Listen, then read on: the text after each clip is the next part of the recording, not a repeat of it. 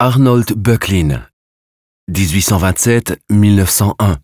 Jour de printemps, 1883. Au premier coup d'œil, cette peinture d'Arnold Böcklin, ayant pour titre Jour de printemps, ne donne pas une impression très printanière. Les tiges nues des bouleaux et le vieil homme debout au bord de l'eau rappellent plutôt l'automne. Pourtant, le jeune couple au centre du tableau s'intègre bien au thème du printemps. En regardant de plus près, on aperçoit même des fleurs des champs et une mère avec ses deux enfants. La disposition des personnages sur ce tableau n'est pas due au hasard. La mère et ses deux enfants, le jeune couple et le vieil homme incarnent l'enfance, la jeunesse et la vieillesse.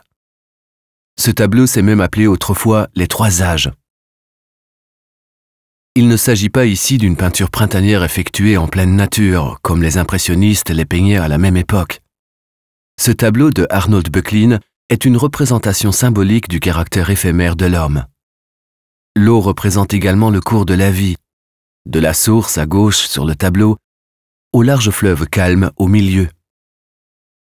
Le ciel instable, les différentes luminosités et les perspectives symbolisent également le changement constant et le caractère éphémère. Le changement et le caractère éphémère marquent également la biographie de l'artiste. Ainsi, Arnold Böcklin a sans cesse changé de lieu de résidence. Sa vie de famille fut marquée par le destin. Des 14 enfants qu'il éleva avec son épouse Angela Pascucci, seulement 6 atteignirent l'âge adulte.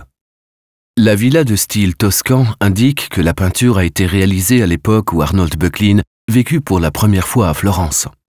Ce qui est frappant, c'est l'absence de signature. Mais au-delà de cela, nous pouvons découvrir les initiales de Böcklin sur le tronc d'un boulot.